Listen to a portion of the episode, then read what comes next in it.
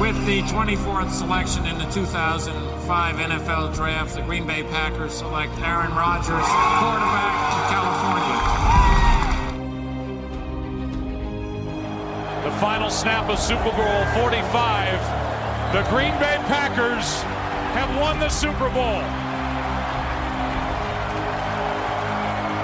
The Lombardi Trophy is coming home. Ja, herzlich willkommen, liebe Packers-Fans, zu einer neuen Folge Enemy Territory vor dem Spiel in Woche 10 gegen die Seattle Seahawks. Ich bin natürlich wieder nicht alleine. Ich habe einen Gast bei mir, der das, ähm, das Ganze hier mit mir heute durchspricht und uns den Einblick ähm, Richtung Seahawks gibt. Willkommen, Simon. Ja, hallo zusammen. Freut mich, dass ich hier dabei sein darf. Freut uns vor allem, dass du dabei bist. Bevor es losgeht, mache ich mal einen ganz kleinen Überblick noch, äh, denn es gab bislang 23 Spielchen zwischen den Seahawks und den Packers. Davon haben die Packers 14 gewonnen und die Seahawks 9. Die Bilanz der letzten Zeit war schon relativ ausgeglichen. Das letzte Duell war am 12. Januar 2020. Da haben die Packers äh, gewonnen mit 28 zu 23 im NFC Divisional Playoff Game. Man sieht sich in den letzten Jahren doch relativ regelmäßig, äh, wobei das früher nicht ganz so war. Ich denke, wir können uns auf ein enges Spiel freuen, aber da schauen wir gleich drauf, denn erstmal darf sich der Gast, der Simon, nochmal vorstellen. Wo kommt er her? Was macht er so? Genau, der Simon, der kommt aus Jüchen in Nordrhein-Westfalen, ist so in der Nähe von Mönchengladbach, Düsseldorf, die Ecke, ähm, macht IT-Projektmanagement äh, und äh, ja, ist schon ganz lange Seahawks-Fan und auch engagiert bei den German Seahawkers in der Redaktion, äh, auch schon mal im Vorstand gewesen und äh, ja, großer Seahawks-Fan, schon längere Zeit, äh, begleitet die Seahawks äh, medial eben so ein bisschen in der Redaktionsarbeit bei uns im Verein. Und ähm, ja, freue mich auch auf ein tolles Spiel am Sonntag. Und ich muss das direkt dazu sagen, ich werde äh, am Sonntag live dabei sein. Am Freitag steige ich in den Flieger in Richtung Chicago und werde dann äh, hochfahren nach Green Bay und äh, ja, habe total Bock, Lambo zu sehen die ersten Weather Forecasts sagen schon, dass es äh, Schnee geben könnte. Das würde mich besonders freuen. Ähm, und ja, das wird äh, mega cool und da freue ich mich total drauf.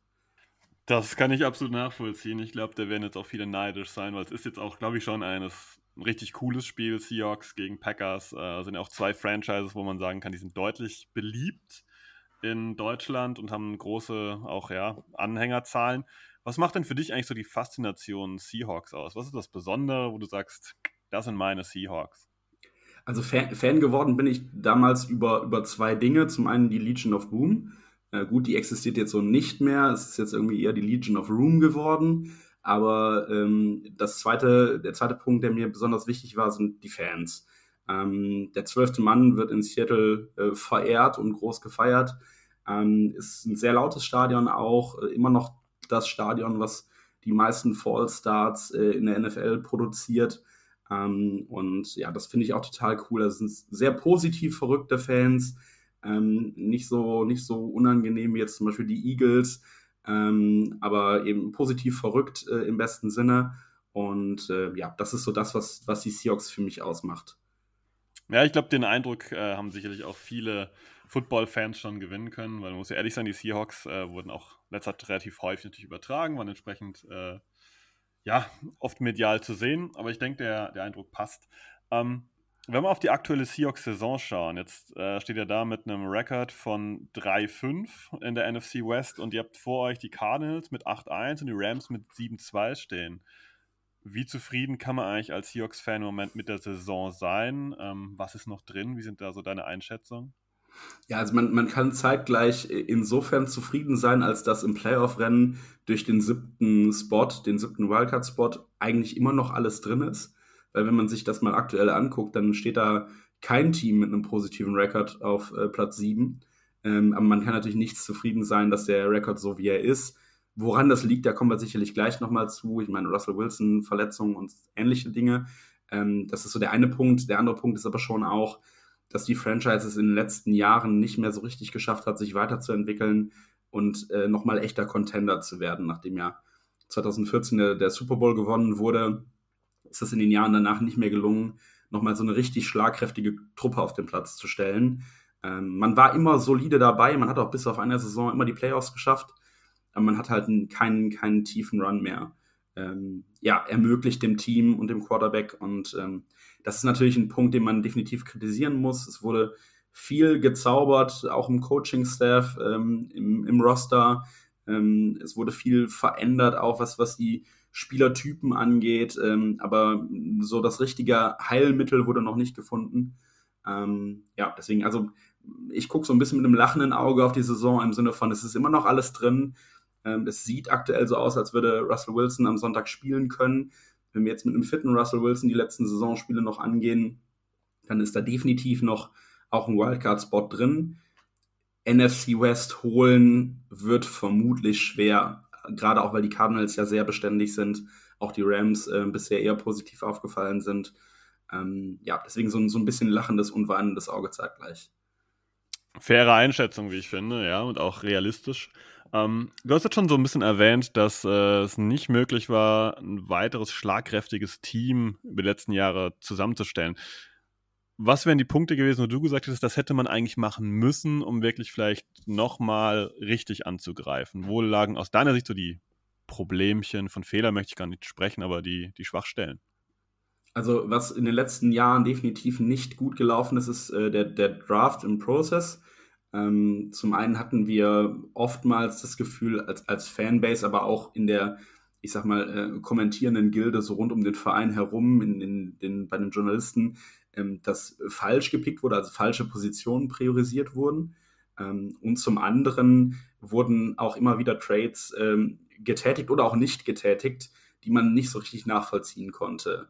Ähm, über Jamal Adams werden wir vielleicht nachher nochmal sprechen. Das ist so ein ähm, Beispiel der letzten Jahre ähm, bei den Picks sei mal LJ Collier genannt, unser Erstrunden-Pick von vor zwei Jahren, oder auch Rashad Penny, den wir auch in der ersten Runde gepickt haben. Da war eben viel dabei, wo äh, es nicht gepasst hat, was, was das Front Office da entschieden hat. Ähm, das ist so der eine, eine Punkt, der äh, vermisst oder den, den man vermisst hat, sicherlich. Ähm, und ähm, das zweite Thema ist so dieses Thema unangenehme Entscheidungen treffen. Das ist das, was die, die Patriots über Jahre wahnsinnig gut gemacht haben, dass sie eben Spieler, ähm, die sie nicht mehr halten konnten oder wollten, dann auch haben gehen lassen. Das ist bei uns nicht immer passiert. Und auch Coaches, muss man ehrlicherweise sagen. Ich bin immer noch ein wahnsinniger Fan von Pete Carroll mit seinen äh, über 70 Jahren, äh, wie der da immer noch an der Linie rumhüpft und äh, aktiv und voll dabei ist. Das ist wahnsinnig cool zu sehen. Aber man muss auch sagen, dass er halt schon eher ein sehr konservativer Coach ist, wenig neue Ideen reinbringt, an seinen alten Konzepten festhält und er bei uns in der Franchise sehr viel Macht hat.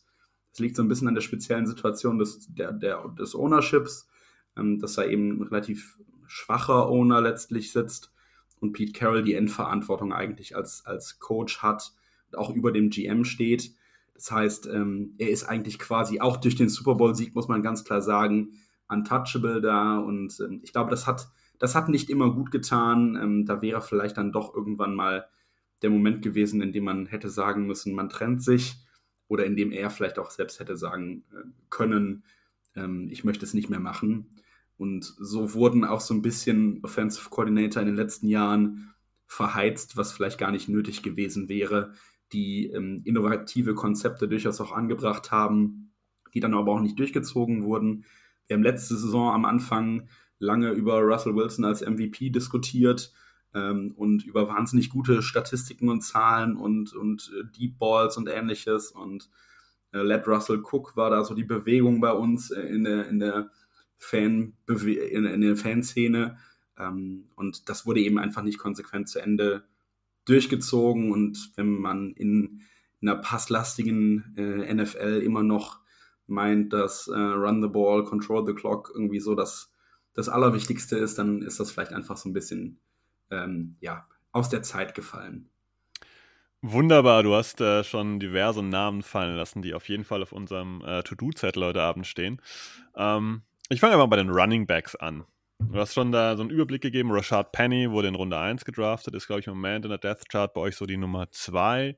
DJ Dallas wurde in Runde 3 gedraftet. Der kam, glaube ich, kaum aufs Feld bislang, ist so die Nummer 3 bis 4. Dann gibt es Travis Homer, der ist dann auch die 3, 4.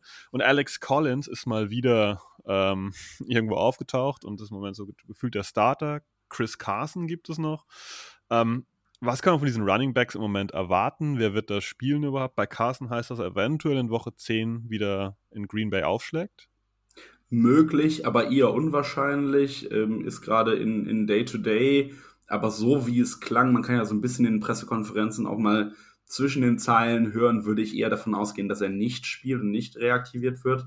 Er ist auch der einzige Spieler, ähm, von denen, die jetzt eligible wieder wären, von IRA zurückzukommen den sie noch nicht angemeldet haben. Sie könnten zwar noch, aber das klingt jetzt erstmal so, also weil sie es zum Beispiel mit Wilson auch getan haben, dass er vermutlich eher nicht zurückkommen wird ähm, diese Woche und eher dann ähm, in dem Heimspiel danach gegen die Cardinals wieder spielen wird. Und ansonsten, ja, zweite Reihe ganz eindeutig. Alex Collins hat sich da ähm, fest, festgesetzt und ist auch definitiv höher anzusiedeln als die drei anderen von dir genannten Running Backs hat die meisten Snaps gesehen in der Zeit, in der Carson jetzt ausgefallen ist. Ist auch sehr solide gelaufen, muss man sagen. Hat ähm, gut äh, Yards per Carry im Schnitt geholt und hat auch ähm, Yards after, after Tackle dann noch, noch ähm, gemacht, after Contact. Ähm, genau, und die anderen drei haben unterschiedliche Rollen. Travis Homer ist eigentlich so der, der klassische Running Back, der dann unblockt und vielleicht danach mal nochmal auf einen auf einen Screen oder einen Checkdown oder so geht. Ähm, spielt im Blocking da immer schon mal eine, eine, gute Rolle, aber ist jetzt kein Running Back, der irgendwie Power macht oder der, der viele Snaps sieht. Ähm, Rashad Penny, ja, wurde uns mal versprochen im Draft als total explosiver, schneller Running Back, der ähm, ja gut Lanes lesen kann und, äh, und dann regelmäßig Big Plays holt. Ich glaube, in den vier Jahren, die er jetzt bei uns ist, hat er ungefähr zwei oder drei Big Plays tatsächlich rausgehauen. Ähm, und das, was er überhaupt nicht kann, ist Lanes lesen. Er rennt immer ins falsche Gap. Das ist wirklich, äh, also unglaublich. Ähm, ja, und ähm, DJ Dallas ist ein Pick aus dem vorletzten Jahr. Ähm, ja, solider, durchschnittlicher Backup-Running Back kann man jetzt auch nicht so viel drüber sagen, ehrlicherweise. Ist sicherlich keiner, den man starten lassen kann, aber ist solide als, als Ersatz, wenn man mal, ja, wenn jemand mal eine Pause braucht oder ja, mal zum Einspringen sozusagen. Deswegen, Alex Collins ist da schon ganz klar die, die Nummer eins aktuell. Okay, dann können wir den am Samstag wohl, äh, Quatsch, am Sonntag wohl erwarten. Ähm, du hast natürlich auch schon Jamal Adams äh, fallen lassen. Ich frage mal ganz provokativ, ist der jetzt einfach nur noch Blitzer oder ist der auch noch irgendwie Safety? Was, was haltet ihr davon? Was hält man als Seahawks-Fan von Jamal Adams? Ja, auch das ist so ein bisschen gespalten. Also gerade aktuell würde ich mich freuen, wenn sie ihn mal blitzen lassen würden das tun sie aber nicht. Ähm, also äh, aktuell spielt er eine Rolle, die, die ihm so überhaupt nicht steht und das, das können wir alle gerade gar nicht verstehen. Also Jamal Adams ist vom Typ ein ganz, ganz klarer Box-Safety. Den, den brauchst du nicht in komplexe Coverage-Situationen zu schicken. Das ist einfach nicht äh, das Richtige für ihn. Ähm, und ihn vorne in der Box zu haben, da, da ist er wahnsinnig wertvoll. Also er hat da ähm, immer seine Tackles, also verpasst da kaum was. Ähm, und und ähm, ja, ist im, im Blitz ja auch sehr erfolgreich, hat er letzte Saison bewiesen ähm, und ja den, den Sack-Record von äh, ähm, Defensive Backs eingestellt. Ähm, also er, er wird aus meiner Sicht zu oft falsch eingesetzt und dann ähm, zwei tiefe Safeties eben gespielt mit ihm unter anderem. Ähm, das ist einfach nicht, glaube ich, nicht seine Rolle. Und ich habe immer noch nicht das Gefühl, dass die Seahawks so richtig wissen, was sie mit ihm anfangen sollen. Das, das ärgert mich wahnsinnig, wenn man natürlich diesen massiven Trade Value da reingesteckt hat mit drei First Roundern und sich so ein bisschen einfach die Zukunft ähm, ja, hat abnehmen lassen. Gut, man muss dazu sagen, ich habe eben auch schon gesagt, wir haben jetzt mit unseren First Roundern in den letzten Jahren auch nicht so viel tolle Sachen angestellt aber dann doch lieber First Rounder haben und da vielleicht dann doch mal einen guten Treffer landen, als ähm, das, was wir jetzt aktuell mit Jamal Adams machen. Zumal er ja auch noch der bestbezahlte Safety ist. Ähm, ja, also auch noch relativ viel Cap frisst. Ähm, aus meiner Sicht müsste er ganz klar und deutlich ähm, Box Safety spielen und weniger in Coverage-Situationen landen, äh, nachher im, im äh, Verlauf des, des Plays dann. Dann wäre er deutlich wertvoller als so, wie wir ihn jetzt gerade einsetzen. Ja, das äh, kann ich mir gut aus vorstellen. Aber du hast, finde ich, auch einen guten Punkt erwähnt. Ähm, die Seahawks hatten zwar immer wieder ordentlich äh, ja, Draft-Kapital, also die normale Masse, aber haben es ähm, oftmals nicht gut eingesetzt. Daher ist es vielleicht gar nicht so dramatisch, dass man das hier ähm, ja, in Jamal Adams mal umgemünzt hat, weil man du hast die Namen fallen lassen, LJ Collier, ähm, Rashad Penny, ist jetzt alles nicht unbedingt das, was man sich in Runde 1 wünscht. Ähm, was man sich vielleicht aber wünscht, ist OBJ. Ähm, wir müssen gleich mal hier aufklären, weil die Folge ja am Freitag rauskommt. Wir sitzen hier am Dienstagabend und OBJ ist jetzt äh, Free Agent. Wurde also vom Waiver nicht gezogen. Und ähm, ja, es gibt natürlich die üblichen Teams, die sich da wohl positioniert haben oder Interesse äh, haben. Ähm, Wäre das jemand, der den Seahawks gut tun würde? Aus meiner Sicht ja, und ich bin ehrlicherweise immer noch fassungslos, dass ich eben bei Twitter dann die Nachricht las, dass er überhaupt äh, den, den Waiver überstanden hat, weil ich nicht nachvollziehen kann, warum die Seahawks ihn sich nicht geschnappt haben. Ähm, wir haben noch 13 Millionen Cap offen, also die, die 7, 8 Millionen, die da gerade kolportiert werden, die er jetzt diese Saison noch kostet, die können nicht das Problem gewesen sein, zumal ja die Situationen, in denen man das Geld vielleicht doch nochmal ausgeben kann, auch immer weniger werden. Wir haben die, die Trade Deadline rum. Ähm, das heißt, da wird einfach nicht mehr so viel an, an gutem und teurem Free Agent Material irgendwie den, den, den Platz betreten sozusagen. Ähm, von daher, ich kann nicht wirklich nicht nachvollziehen, warum sie ihn nicht einfach geclaimed haben. Dann hätten sie ihn jetzt sicher. Er hat irgendwie jetzt wohl auch kolportiert, dass er gerne zu euch würde, wobei man das vor 24, 48 Stunden auch noch andersrum lesen konnte ähm, dass er gerne auch zu den Seahawks gehen würde. Ähm, ja, also er wäre für uns, glaube ich, eine super Verstärkung, weil wir keinen so klaren Running äh, Wide Receiver Nummer 3 gerade haben. Wir haben äh, ähm, mit die Askridge dieses Jahr im Draft in Runde 2 ähm, eigentlich so den vermutlich zukünftigen äh, Wide Receiver Nummer 3 für uns gepickt. Der ist aber jetzt schon sehr lange mit einer Concussion raus die wohl sehr übel gewesen sein muss. Ähm, so mit äh, teilweise einem Verlust Sehkraft ist jetzt wohl, geht jetzt wohl wieder besser, aber ähm, ist zumindest lange schwierig gewesen. Ähm, wir haben eben jetzt gerade nicht so die richtige Nummer drei, äh, bei der wir sagen könnten, das ist die absolut zuverlässige ähm, dritte Waffe. Wir haben die Metcalf und Tyler Lockett, das ist ein super gutes Duo, kann man definitiv sagen.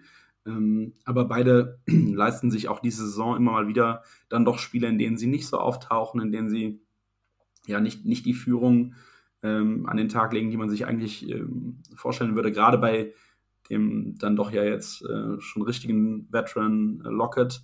Ähm, und da wäre ein OBJ als, als Wide Receiver Nummer drei oder wie auch immer dann die Reihenfolge ist. Ich glaube, das spielt dann nachher auch gar keine Rolle.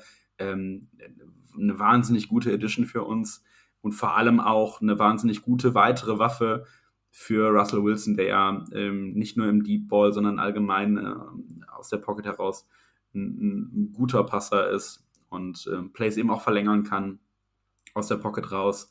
Also ich glaube, dass das würde unserem Offensivspiel doch nochmal einen deutlichen Schub nach oben geben und ähm, gerade das ist auch was, was wir jetzt brauchen werden, äh, um dann eben die Playoffs vielleicht doch noch erreichen zu können und vielleicht dann auch nochmal äh, einen, einen tieferen Playoff-Run zu ermöglichen. Wird auf jeden Fall spannend werden, ähm, wo OBJ ja, unterschreibt und äh, ob er am Sonntag vielleicht sogar äh, ja, in einem ein oder anderen Trikot im Lambo Field dann aufläuft. Ähm, ich denke, die Packers, äh, ja, ob sie ihn brauchen könnten, ist eine schwierige Frage, die ich hier eigentlich im Ended Territory gar nicht beantworten will. Ich denke, das machen die anderen Jungs schon mal im anderen Podcast. Ähm, dementsprechend hört eher mal da rein. Ich habe noch eine Frage. Ähm, die ist ein bisschen provokativ. was sind denn eigentlich die Seahawks ohne Russell Wilson? Weil die letzten Wochen äh, war Geno Smith, Smith da unter äh, Druck gestanden als Quarterback. Ähm, Wie es aussieht, ist am Samstag Russell Wilson wieder dabei. Was ist so dein Eindruck von den Seahawks ohne Russell Wilson? Wenn ich jetzt provokativ zurückantworten müsste, würde ich sagen, das, was die Green Bay Packers ohne Aaron Rodgers sind, nämlich äh, gut geantwortet, äh, ja. ge gefühlt, gefühlt gar nichts.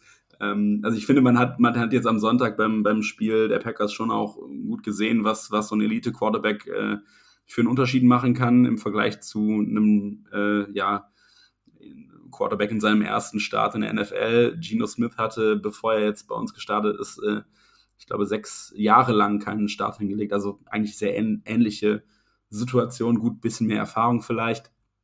Aber es ist nun mal so, dass wenn man sich einen Elite-Quarterback leistet ähm, oder man den auf dem Roster hat, dann, dann können wir uns alle sehr, sehr glücklich schätzen. Das sehen wir auch, wenn wir auf Teams gucken, die diese Frage für sich noch nicht geklärt haben. Ähm, und ähm, ja, die, die Seahawks sind ohne Russell Wilson letztendlich ein Team im unteren Mittelfeld. Das ist so, definitiv. Es ist genug Baseline da, als dass man natürlich jetzt nicht äh, tanken kann um, um den, den Nummer 1 äh, Pick. Aber es ist äh, definitiv kein Team, was in irgendeiner Form eine Rolle spielen kann im, im, äh, ja, im Rennen um die Playoffs. Das ist so. Okay, auch das ist, finde ich, eine, eine zutreffende Analyse. Ich meine, das, ähm, du hast es ja schon angesprochen mit Jordan Love. Wir haben das auch ein bisschen sehen können gegen die Chiefs, äh, die wir ja defensiv doch sehr gut kontrollieren konnten, aber wir kamen halt ähm, in der Offense nicht zurecht. Ich denke, das ist wahrscheinlich bei euch ein ähnliches Beispiel. Jetzt wollen wir langsam mal ein bisschen den Dreh hin zum Spiel am Sonntag äh, schaffen. Ich setze dich jetzt mal in unserem Gespräch über Stärken und Schwächen in die ja, Koordinatorenstühle. Zuerst hast du den ähm, Offensive Coordinator Stuhl der Seahawks. Wie würdest du eigentlich die Packers angreifen? Wo siehst du da Chancen, dass du sagst, da kann man offensiv erfolgreich am Sonntag agieren?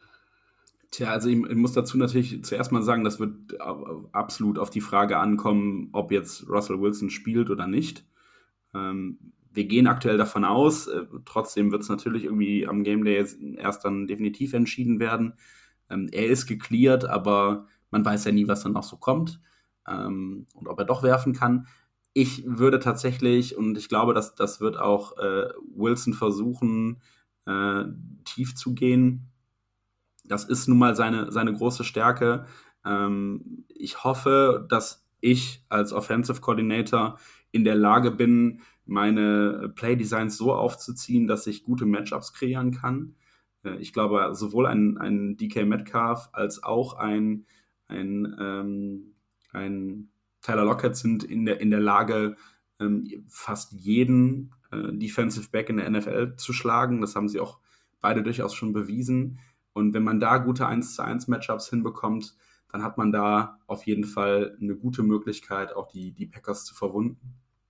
Ähm, wir werden sicherlich in der Baseline auch äh, setzen auf äh, Running Game. Ist, die Frage kann ich nicht so gut einschätzen ähm, wie, wie das laufen wird. Ich habe mir eure Laufverteidigung Verteidigung ehrlicherweise nicht so richtig angeguckt vorher. Die, die ist dieses Jahr relativ überraschend gut. Also grundsätzlich kann ich dir einfach da mal vielleicht kurz aufklären, dass wir als Packers-Fans ein bisschen überrascht sind, wie gut die Defense sich entwickelt hat, dafür, dass wir halt äh, ohne Darius Smith spielen. Genau. Dafür, dass äh, Cornerback äh, J.E. Alexander schon seit Ewigkeiten jetzt äh, auch raus ist und trotzdem liefern wir defensiv relativ gut als Einheit ab.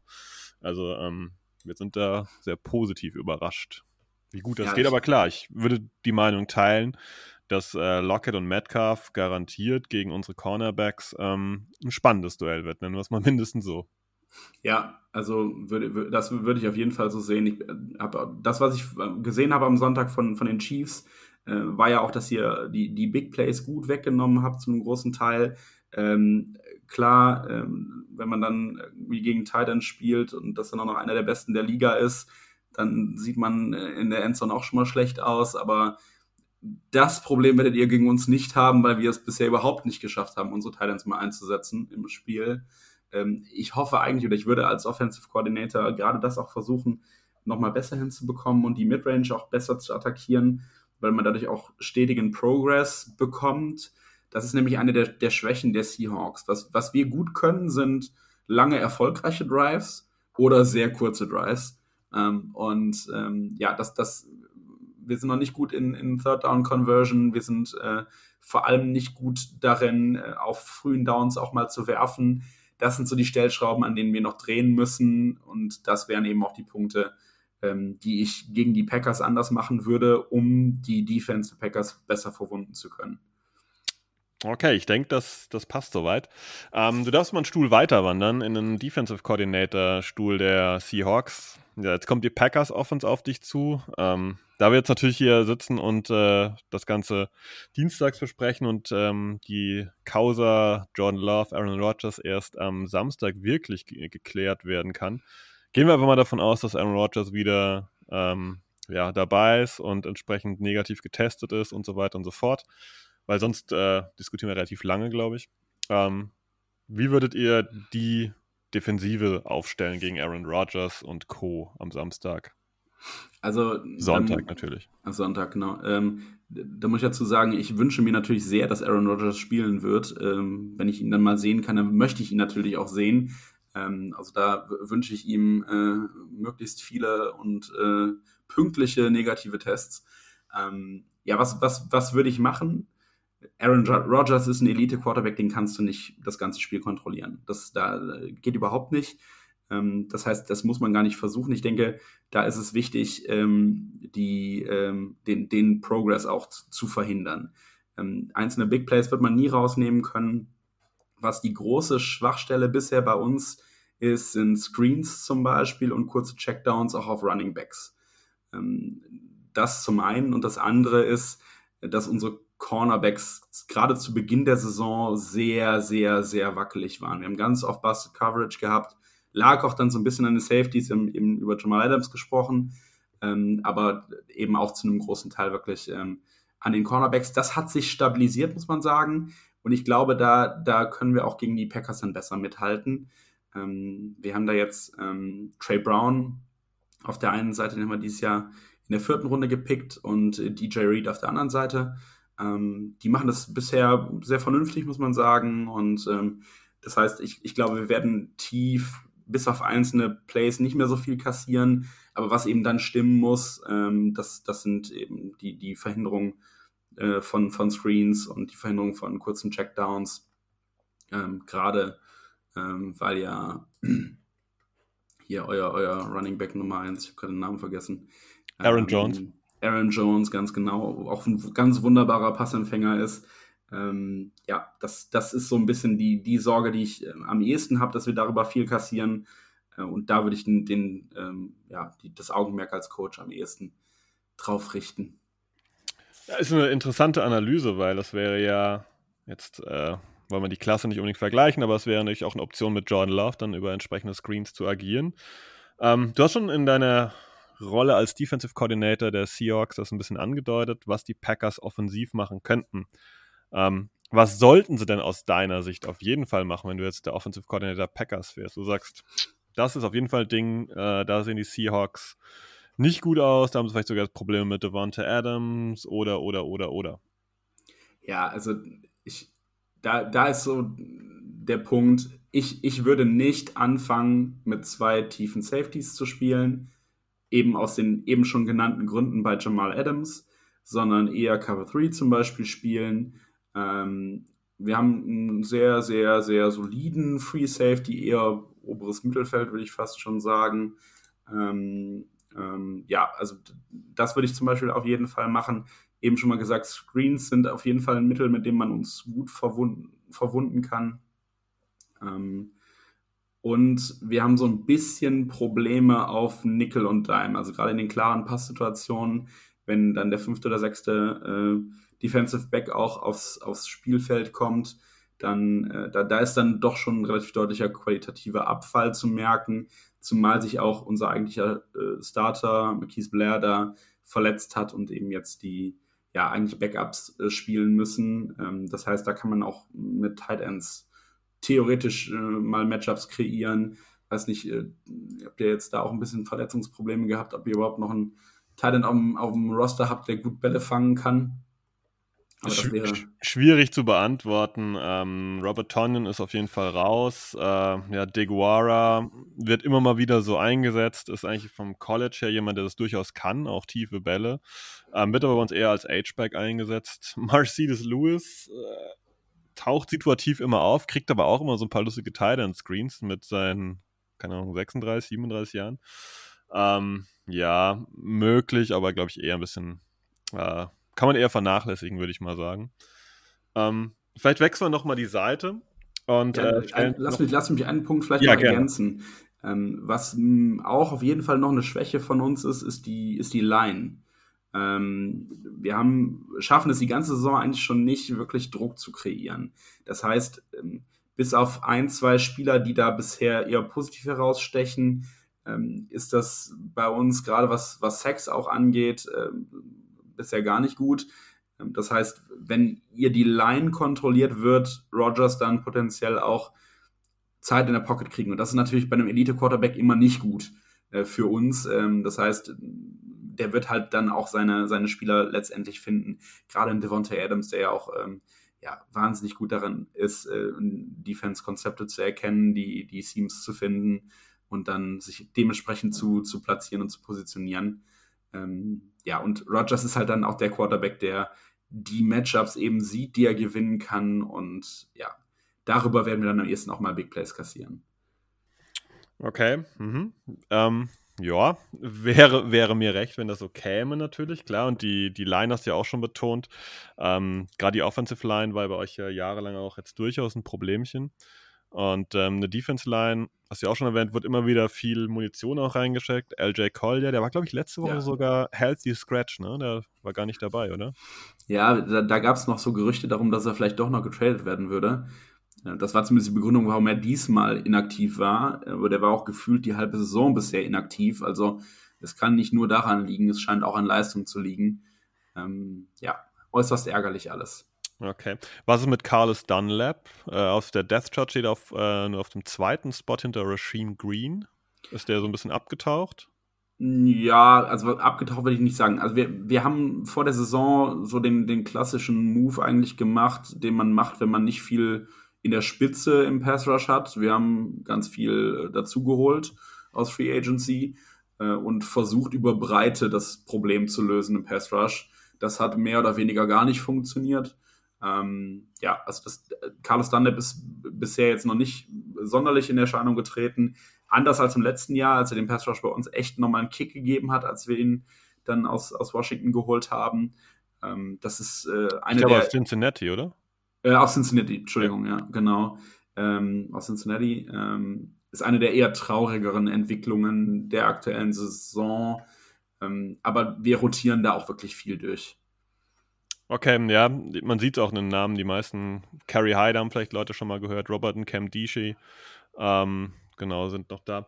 Aber jetzt gehen wir noch einen letzten Schritt. Äh, du bist Defensive Coordinator ähm, gegen deine Seahawks. Äh, wie würdest du den Erfolg der Seahawks versuchen zu verhindern?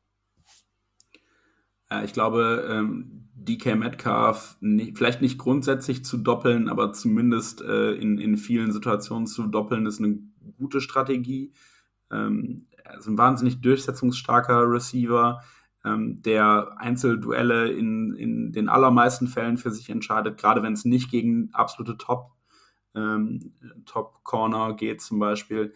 Ähm, das würde ich auf jeden Fall tun, gerade in den klaren Passsituationen. Die Box am Anfang vollstellen, weil ihr euch darauf verlassen könnt, dass wir in den ersten drei Drives ähm, die ersten Plays immer laufen werden. Ähm, das ist so das zweite Konzept vielleicht. Ähm, und ansonsten Druck bringen. Du hast eben schon mal die, unsere O-Line angesprochen. Die ist gerade über die Mitte sehr anfällig. Ähm, und ähm, das mag auch Russell Wilson nicht gern. Der ist einer, der schon durchaus Vertrauen in seine Line hat, aber und auch natürlich den, den Weg aus der Pocket raus findet, wenn ähm, sich der anbietet. Aber er rennt auch ab und zu schon mal gerne in Sex rein und äh, ja, sackt sich dann quasi selbst. Ähm, eine der eher ungünstigen Angewohnheiten. Geht auch zu oft, zu sehr aufs, aufs Big Play. ähm, und äh, oder möchte es halt forcieren und kommt dann halt einfach irgendwann unter Druck, weil die Line zusammenbricht. Also das ist vielleicht auch nochmal so ein Konzept, eben da Druck zu schicken, gerade in den klaren Passsituationen. Ähm, ja, und dann hatten wir eben auch schon mal ähm, das Thema, dass, dass gerade, also so, so wie Screens bei uns defensiv nicht funktionieren, indem wir sie nicht verhindert kriegen, funktionieren sie auch offensiv nicht. Wir wissen nicht genau, woran es liegt, aber ähm, die, die Pass- oder die, die Block-Konzepte, die dahinter stehen, die gehen bei uns sehr selten auf. Und es ist meistens tatsächlich so, dass bei einem Screen der Receiver oder Running Back oder wer auch immer den gerade fängt, den Ball, ähm, sehr früh schon getackelt wird. Ähm, das, also das ist so ein Konzept, was bei uns noch nicht so gut funktioniert. Da drauf achten, dann habt ihr da relativ leichtes Spiel wahrscheinlich. Ähm, was habe ich noch? Ja, Running Game ist bei uns eben gerade am Anfang immer ein sehr wesentlicher Punkt. Ähm, ja, Wilson nicht unterschätzen, okay, das ist aber, glaube ich, selbstverständlich. Ähm, Ab, kann, absolut, ja, das darf man nicht. Ja. Kann, kann halt immer einen raushauen, auch wenn er jetzt äh, dann doch ja übel verletzt war. Aber ja, das, das wären, glaube ich, so die Punkte, auf die ich gucken würde. Die Einschätzung kann man auch schon sagen, dass Russell Wilson am, Samst äh, am Sonntag sicherlich dabei sein wird, ne? Also ich würde ich würd sie bei 95% sehen. Ja, okay, weil ich glaube, als Packers-Fan hat man es die Woche auch jetzt so ein bisschen verfolgt oder letzte Woche diese, ähm, dieser lustige Draht da, der im Finger ja, drin war und der dann genau. über Social Media auch präsentiert wurde, dass er jetzt raus ist und so weiter. Also ich, ich würde auch sagen, ähm, dass man davon ausgehen kann, dass Russell Wilson am Sonntag ja, aufläuft. Ähm, genau. Bevor wir zum Abschluss kommen und Richtung Tipps gehen, vielleicht hast du noch äh, so einen Player to watch, offensiv wie defensiv für uns, den man so als ja, Standard-Fan, der sich immer um die Packers kümmert, so nicht auf dem Schirm hat, der aber vielleicht interessant ist, dass man mal hingucken kann. Also ich fange mit der Defensive an. Da würde ich zwei Namen nennen wollen, weil die beide sehr positiv aufgefallen sind, gerade im Pass Rush und äh, überhaupt nicht im Fokus bisher stehen. Das ist einmal Daryl Taylor und einmal Elton Robinson. Das sind beides Picks aus dem letzten Jahr. Ähm, Daryl Taylor ein Zweitrunden-Pick und Elton Robinson ein Fünf-Runden-Pick. Das sind unsere beiden erfolgreichsten äh, ähm, ja, Quarterback-Jäger diese Saison bisher, sowohl was, was Sacks angeht, als auch was äh, Pressures angeht. Von daher sind das auf jeden Fall zwei Spieler, auf die man mal guten Blick werfen könnte, die aus meiner Sicht auch leider noch immer viel zu wenig Snaps bekommen ähm, ja, konservativer äh, Pete Carroll und so weiter, sei da genannt. Ähm, und in der Offensive, ehrlicherweise, es macht schon Spaß. Also ich kann verstehen, dass es euch vielleicht nicht so viel Spaß macht, aber es macht schon auch einfach Spaß, Russell Wilson zuzugucken. Es ist immer fantastisch, wenn er ausholt und den langen Ball wirft, weil du eigentlich kannst dich schon, schon hinstellen und kannst dich schon freuen, weil du weißt, der Ball wird ankommen. Äh, diese Moonballs sind einfach fantastisch. Ähm, das macht unglaublich viel Spaß ich kann verstehen, dass es euch vielleicht nicht so ganz so geht, aber ähm, ja, das, das ist auf jeden Fall das, was ich immer mir am liebsten angucke. Und sonst haben wir da tatsächlich eigentlich nicht so den Spieler, der nicht so im Rampenlicht steht oder nicht so ja die Aufmerksamkeit ähm, ja bekommt, die er sonst eigentlich haben müsste. Das sind schon ganz klar die, die wir auch eben genannt haben. Ähm, ja, die Cam Metcalf, Tyler Lockett, die da die Plays machen und ähm, ja, genau. Ja, bei Russell Wilson würde ich erstmal einwerfen, dass ich als klassischer Football-Fan äh, auch Russell Wilson gerne zuschaue. Das ist äh, ja. schon attraktiv, äh, wie er das Ganze spielt. Natürlich, du hast ja schon gesagt, er rennt dann mal hier oder da in äh, so einen Sack auch rein und so, aber es ist ein attraktives Spiel, was er da ähm, eben spielt. Ich würde sogar noch einen Namen mal kurz einwerfen wollen, weil ich den beim Draft super spannend fand. Ähm, ähm, du hast ihn vorhin schon erwähnt, äh, erwähnt, erwähnt, ja genau. Äh, Dwayne Eskridge. Genau. Ähm, das, äh, ich glaube, der könnte eventuell am Sonntag auch wieder aktiviert werden, oder? Ja, äh, könnte er. Ehrlicherweise, ich gehe nicht davon aus.